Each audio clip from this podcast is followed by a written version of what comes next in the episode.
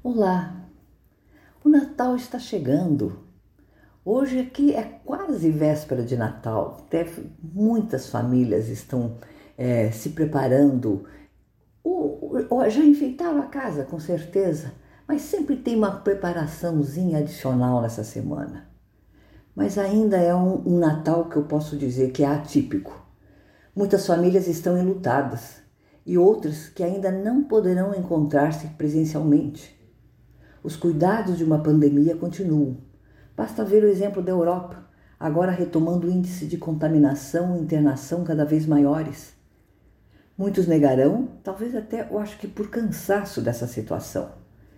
Eu até passo por pessimista, mas é impossível deixar de perceber as perdas por uma pandemia. Colocar luto, apreensão e medo de uma nação para debaixo do tapete, gente, isso é impossível. Mas é possível lidarmos com a situação. Quem tem uma doença mental é especialista em lidar com dificuldades e também surpresas. E por que não obter desse aprendizado uma conduta de superação também para o dia a dia de uma população? Sabemos dos cuidados necessários. Temos o aprendizado coletivo de viver com o peso de uma pandemia. Temos cada dia mais o maior número de vacinados. O comércio já está abrindo, os abraços estão chegando, em grupos familiares, em grupos pequenos. Mas há que se exaltar as boas coisas que começam a surgir e solidificar como cotidiano. Olha, foi incrível a experiência que eu tive semana passada. Eu acho que eu estava dando risada sozinha. Após 22 meses, eu entrei num restaurante desfrutei de uma boa refeição que não tinha sido feita por mim. Claro que tive cuidados adicionais necessários. Máscara, o álcool, o distanciamento, os restaurantes estão cuidando muito disso. Há vários espaços abertos e seguros para se ir. Mas esses cuidados, eles não tiram o prazer do passeio. Acho tão interessante o Mário Quintana quando fala de felicidade, desse prazer, dessa alegria que a gente tem que ter, ele diz que tem uma fórmula singela e, e fala: quantas vezes a gente, em busca da aventura, procede tal e qual o avozinho infeliz, em vão, por toda parte, os óculos procura, tendo-os na ponta do nariz. Vejam só, é simples assim.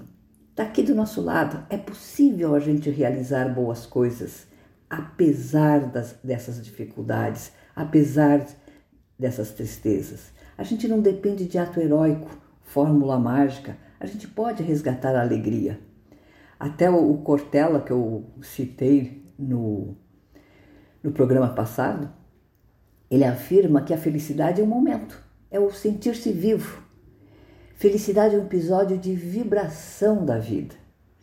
Acho interessante, até peguei um pouquinho do Vinícius de Moraes, que ele fala também do Natal, com aquele jeito todo próprio dele, ele fala do amor, da dor para chorar e fazer chorar, também dentro do amor. Um verso, talvez de amor, como ele diz, uma prece por quem se vai. Mas que essa hora não esqueça, pois para isso somos feitos para a esperança no milagre, para a participação da poesia. Olha só que lindo o que o Vinícius nos diz. Então, gente, fica isso, fica a gente é, precisa lembrar que em meio à poesia tem a dica.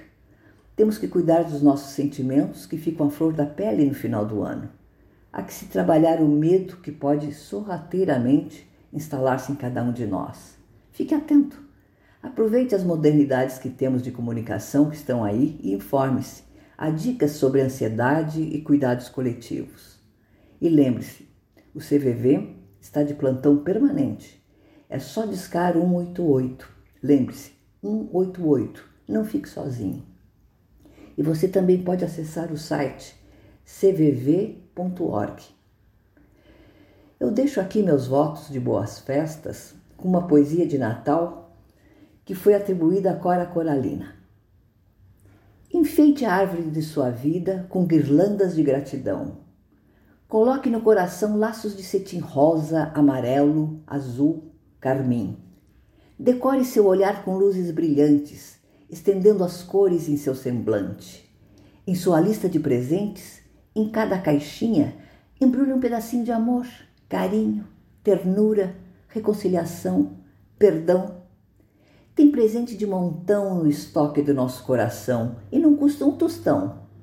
A hora é agora, enfeite seu interior, sejas diferente, sejas reluzente.